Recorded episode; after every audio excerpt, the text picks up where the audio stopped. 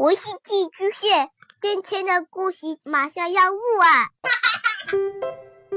孩子的世界充满了色彩和欢乐，用有温度的声音讲你爱听的故事。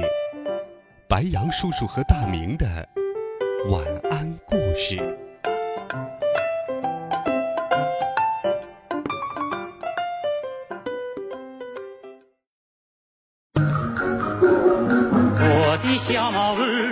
小朋友们、同学们，大家好，欢迎收听白杨叔叔讲故事。今天，白杨叔叔继续给你准备了阿凡提的好听故事，一起来听《奇婚记》。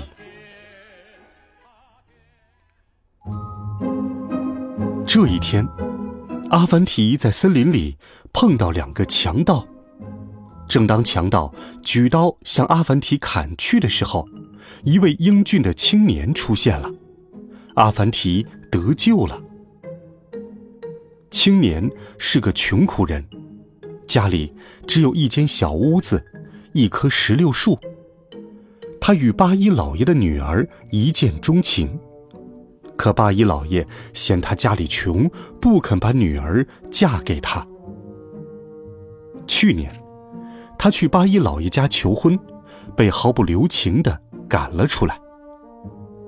阿凡提打定主意，决定帮帮这位英俊有热情的小伙子。第二天，阿凡提来到八一老爷家，说自己奉石榴树王国的国王之命，来借筛子筛珍珠。八一老爷急切的问。哎，这个国王有没有钱呢？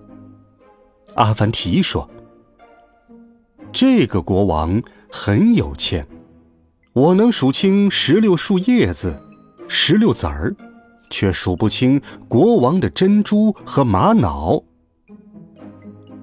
八一老爷的老婆一听，赶紧让仆人拿了个筛子，还悄悄嘱咐给筛子涂上胶水儿。阿凡提故意将几颗珍珠粘在了筛子上。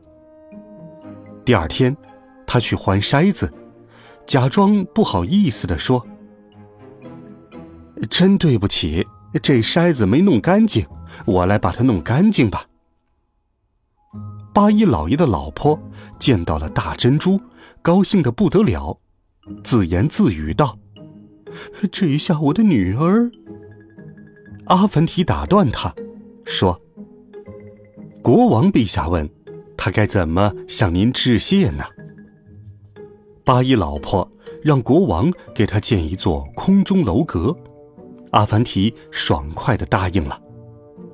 他连夜回到青年家里，找来布条、油漆、胶水和金纸，制作了一座宫殿。第二天一早，青年把宫殿。像放风筝一样放到了天上。八一老婆在家里看到这神奇美丽的空中楼阁，迫切的想要把女儿嫁给国王。阿凡提推就说：“哦，已经有好几个公主向国王求婚了。”八一老婆说自己家里很有钱，而且女儿更漂亮。他连连恳求阿凡提帮忙，让他的女儿做王后。阿凡提找来了老朋友，给宰相放羊的买买提，给财主放马的买哈木，给商人放骆驼的长工，请他们帮忙证明石榴树国王的富有。这羊是石榴树国王的，这只是他一百群当中最小的一群。买买提对他们说：“这马是石榴树王国的，这只是他一百群当中最小的一群。”买哈木说：“哦，天哪，他这么有钱，我非要把女儿嫁给他不可。”巴依老婆坚持马上举行婚礼，即使没有礼服和彩礼，她也毫不在乎。就这样。英俊的青年和美丽的姑娘举行了隆重的婚礼。他们回到了属于他们的石榴树王国。